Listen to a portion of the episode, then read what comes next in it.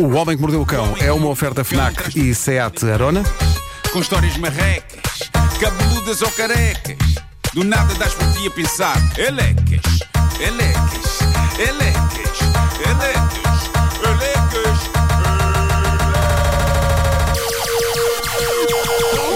O homem que mordeu o cão traz-te o fim do mundo em cuecas. Elecas. O homem que mordeu o cão traz-te o fim do mundo em cuecas. Título deste episódio: Um casamento molhado de sangue. Ah, eu, eu adoro histórias de Halloween e esta altura é rica em histórias muito arrepiantezinhas e esta é fascinante. Parece que há um, um lago na Escócia onde as pessoas adoram passear nesta altura do ano, na altura do Dia das Bruxas. É um lago de águas geladas em Stirlingshire.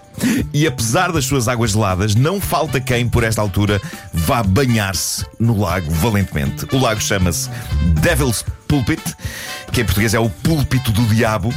E reparem na grande característica deste lago: as suas águas são vermelhas como o sangue.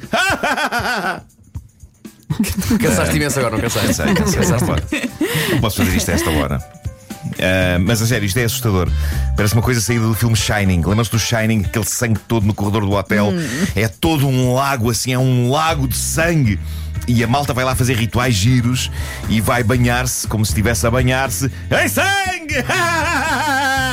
Tenho que parar com isto. Pois tens. Uh, reza a lenda. Reza a lenda. Que é o sangue de um indivíduo que faleceu lá em 1830. E Não, não, não. Na verdade não tem a ver com isso. É o arnito, malta. É o arnito.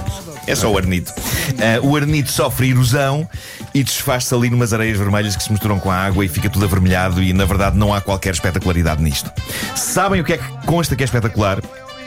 é o caminho até chegar ao lago, que é- parece que é feito por cima de umas pedras que, diz quem lá foi, escorregam imenso e é normal ver malta a dar grandes tralhos. Portanto, acredito que também haja um bocadinho de sangue lá numa Capaz. das esfoladelas. E aí que não é do. Arnito? Aí não é do Arnito. Aí não é, eles, pedem, eles pedem aos turistas cuidado. Ahm, e, e sobre escorregar e dar tralhos, vocês sabem que eu sou um doutor, não é? Ah, Estás melhor? dói. Estás durinho. Ainda dói, ainda dói, tem uma nódoa negra. Ah, mas on- ontem, como é sabido, esbardalhei-me forte no piso escorregadio e, e acabei a manifestar a minha ira perante a calçada portuguesa. Mal eu imaginava as ondas de fúria que suscitei, eu não sabia que tantas pessoas amavam tanto o chão. Quase como se o chão fosse da família. E, e acharam que eu fui injusto para o chão. E gerou-se um movimento patriota em torno do chão e eu fui bastante insultado. O que me fez rir porque eu já fui insultado por várias razões e por apoiar várias causas, mas ser insultado por achar a calçada portuguesa um perigo, bonita, sem dúvida, mas um perigo, foi a primeira vez e percebi que as pessoas amam o piso e protegeram o piso. Ama o chão e o piso. Assim, protegeram o piso do meu terrível ataque. Houve pessoas a bloquear-me, o que eu acho prático porque me poupam trabalho, e houve pessoas a desejar que eu caia mais vezes. Houve uma pessoa que desejou que a minha próxima queda fosse mais prejudicial à minha integridade física. Pronto. Quê? Pronto. Ah, do que- foi incrível ver a paixão das pessoas pelo piso. Eu não fazia ideia. Houve um senhor que disse: Perdeste o pouco interesse que eu já tinha por ti. E por causa de quê? De piso. Lá está. Piso. Eu fui duro para o piso, mas o piso foi mais duro para mim. Que eu diga à nódoa negra que tenho aqui na coixa. Atenção que ontem eu fui com o Marco de carro e passámos pela zona do, do crime, não é? Sim, sim, sim, sim. Que é a passadeira ah, da rua ao lado do Maria Amália. Portanto, mais, mais, Marquês de Subserra. Ok, mais para o pé do Ritz. E Pois. ah, eu passei com o pé na O passadeira. Vasco E aquilo, experimentou. de facto, O Vasco experimentou. Aquilo, aquilo é, é, É gelo. perigoso. Eu tenho Patina, a certeza que patina alguém forte. no Ritz te viu a cair. Tenho a certeza. Repara bem, o que a Vera Epá. quer desde ontem é, É- só é saber. testemunhas. Alguém É viu. testemunhas. Epá, eu- Alguém filmou. Eu fiquei à espera que alguém Nós fosse ao meu precisamos de Instagram falar com dizer essa eu pessoa." vi, ou então alguém que dissesse eu filmei. Eu adorava ver um vídeo da minha queda. Olha, eu porque, também. Ó Marco, todos nós queremos isso. Epá, foi tão incrível. A Foi humanidade das maiores quedas que eu dei na minha vida. Foi das maiores sempre. Mas dito isto, Bom. o, o enfermeiro ontem do Taskmaster Sim, sim, sim. fez-te um curativo Fez com um spray. curativo com spray, é verdade. Ele disse: há duas hipóteses. Ou se põe um penso normal e depois, se calhar, com, com a calça a roçar vai cair, ou então faz-se um penso mais seguro que é com um spray. eh, por cima. E eu disse, então venha ao spray. Ele disse: o problema do spray é que vai arder muito. E tu és E pensei rijo. assim, mas arder quanto? E ele. E eu. És rijo, sabes como? cantei és, e rijo, palmas. és rijo como a calçada Pois portuguesa. sou, pois sou, pois sou. Bom, cá está uma daquelas histórias dignas de debate. Quem está certo, quem está errado, haverá algum exagero de algum dos lados. Isto foi um desabafo feito no incontornável Reddit por um homem que decidiu manter o anonimato de todos os envolvidos sobre um caso que perturbou a paz no seio de uma família. Conta ao senhor que um primo, um primo de quem ele gosta particularmente, foi ter com ele e disse-lhe: Olha, vou pedir a minha namorada em casamento. Está aqui o anel que eu lhe comprei e tudo. E o senhor diz: Epá, fiquei feliz pelo meu primo. A namorada dele é uma mulher incrível. E eu estava feliz por ele querer levar a relação deles a outro patamar. Até aqui tudo pacato.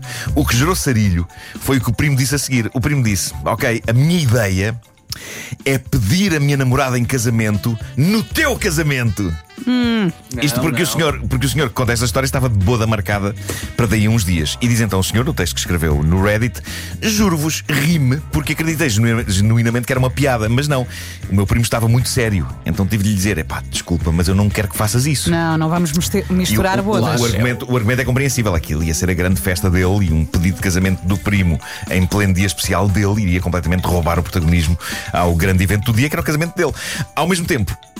Epá, não será que era giro já depois da cerimónia e assim já lá mais para a frente no copo d'água o primo anunciar malta, já agora tenho uma coisa para dizer já na sobremesa não sei, eu acho que era uma questão de timing, de fazer a coisa no tempo certo e não quando ainda está tudo em plena celebração da boda. Tinha de ser na sobremesa do copo d'água. Acho eu, não sei, não sei o que é que vocês acham disto. Já Eu vamos. tenho uma sugestão. A malta vai toda para casa. Aquilo está tudo vazio, assim ao vento.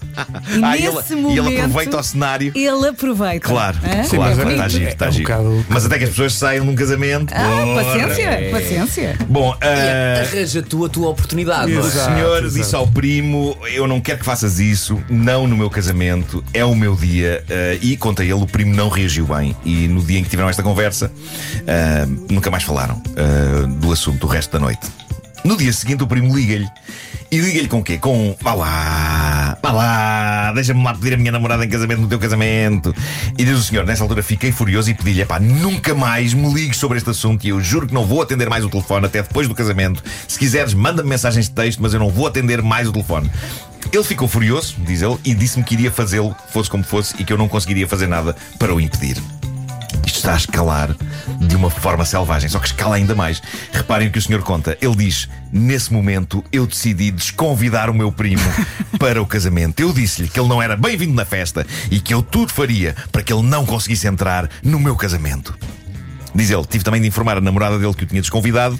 Embora tenha tido a decência de lhe dizer que isso acontecera porque eu e ele tínhamos tido uma zaragata. Não lhe disse porquê, porque isso seria injusto para ela. Foi decente. Foi decente, foi, foi foi, eu decente. também acho. Foi decente. Até agora estou sempre, do, lado, estou sempre do lado do noivo.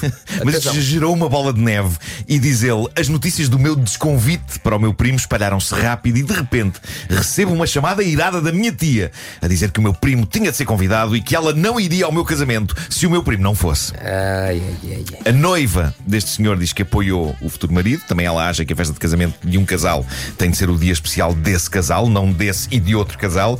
E a mãe do senhor também está do lado dele. Mas diz ele: o meu primo continua furioso. E agora está a acontecer o fenómeno que dá nome a este grupo do Reddit, que é o Serei ou a Besta, não é? Ele começou a questionar coisas. Ele diz, sinceramente, começa a sentir mal, começa a sentir-me egoísta, porque na volta isto não era um problema assim tão grande e talvez eu pudesse partilhar o meu grande dia com o meu primo. Mas a verdade é que há lugares melhores para um homem pedir uma mulher em Claro. casamento, até porque a maioria das mulheres acredito que não gosta assim tanto de receber uma proposta de casamento no casamento de outras pessoas. Obviamente, as pessoas que leram isto no Reddit desataram a tomar partidos e muitas ficaram do lado dele. Diz uma pessoa: a razão pela qual o seu primo quer pedir a namorada em casamento no seu casamento não é para partilhar o dia especial consigo, era para que ele conseguisse ter um ambiente romântico com toda a família e os amigos dele à borla. Bom ponto de vista. Não sei se o rapaz estaria a pensar assim na questão financeira, ou então sou eu que sou bonzinho e só vejo bem nas pessoas. Outra pessoa diz: Porquê que você há de pagar por este grande evento? Despejar nele todo o seu coração e a sua alma. E o seu primo aproveita, mete um joelho no chão e fica com a glória toda para ele e para a namorada. O seu primo é uma besta egoísta. As pessoas estão muito intensas. Não, não. Meu Deus, isto vai acabar tudo à dentada. Eu estou a pensar é que não poucas vezes nós metemos com a Vera para ela casar. Ela ouve esta história e pensa: está bem, está bem. Espera, vou, vou já. Estou cheia de vou- vontade. Vou já.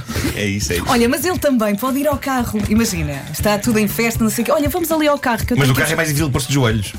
sim, mas sei lá, a porta do carro. Vamos só ali os dois que eu tenho que ir buscar uma coisa ao carro. E de repente ela não está à espera. A rapidez Não, do não no, pode no- ser. no carro não consegue pôr-se de joelhos. Não, não porquê? Porque ela depois eh, Vai volta, contagiar, vai contagiar a festa. e diz: Nem sabem! E o que é que aconteceu? O Arthur pediu-me em casamento! Pois é. As Ei, está estragado. Não, ele, ele, não acho ele que depois seja- tem que dizer agora não podes dizer Não nada. acho que seria assim tão grave. Eu acho que é uma questão de timing. O timing da coisa é que tem que ser bem Se for pensado. lá para a sobremesa já. Exato. Não pode roubar o protagonismo aos já- noivos, já não é? Não é Aconteceu quando os festa noivos estão a chegar de. casamento. "Olha, esperem só um bocadinho que eu tenho aqui. É. Na igreja, na própria igreja. Já agora, senhor padre, aproveite. Já agora lembrei-me aqui de algo. Posso? Isso é que é Posso chegar ao desagradável. microfone, senhor padre? Ou então depois da meia-noite, já é outro dia. imagina, já não é o dia do também. Atenção, casamento. Nuno, que mencionaste aí um, um- um aspecto muito particular dos casamentos que merece ele próprio uma edição do cão, que é microfones em igrejas durante casamentos. Sim, sim. Acidentes. o quê? Pois é, que é que ele é. disse? Sabes Ah, porquê? estamos aqui reunidos. Porque Ah, são sistemas de som que vêm do tempo literalmente do Messias. Sim, Pois sim, é, sim. é, é, é, é. Mas às vezes também está muito alto. E o feedback às vezes. Não, Jesus Cristo nas suas palestras aos fiéis sim, sim. usava aqueles Já usava aqueles microfones. Era. Pois é, pois é. Quem nunca, se- nunca esquecemos da- das famosas palavras de Jesus Cristo. Teste, teste, um, dois. Sim, sim, sim. O sermão Teste, da teste. montanha, o sermão da montanha. É, Pum, teste, pum, teste, pum, pum. som, Teste. som, Está toda a gente a som, ouvir. som, som. Já está? Deus Já meu. está. Isto lembrou-nos de Monty Python e a vida de Brian quando acontece o sermão da montanha Claro. e o pessoal que está cá para trás não ouve nada que Cristo está a dizer. O filme começa E então com. eles dizem: Ele disse o quê? Não, não. Abençoados sejam os fabricantes de queijo. A primeira, a primeira coisa que se ouve nesse filme é alguém a dizer a Jesus Cristo: que eu acho que é um ótimo início de um filme com Jesus Cristo. Eu estou aliás, eu estou, aliás convencido que o, ouvindo senhor vem daí. É da questão dos É microfones. capaz de ser isso. Estão a ouvir? Ouvimos, senhor. Ouvindo, senhor. Bom, o Homem que Mordeu o Cão é uma oferta FNAC onde encontra todos os livros de tecnologia para cultivar a diferença e também Seat Arona. Não estamos a fazer nada para não irritar pessoas. Não estamos a fazer nada para Por amor de irritar. Deus, quer dizer. O homem Brincar, não que é? mordeu o cão traz-te o fim do Olha a expressão que eu usei, por amor de Deus. com histórias marrecas, cabeludas ou carecas. Do nada das por ti a pensar. Elecas. Elecas, elecas, elecas, elecas.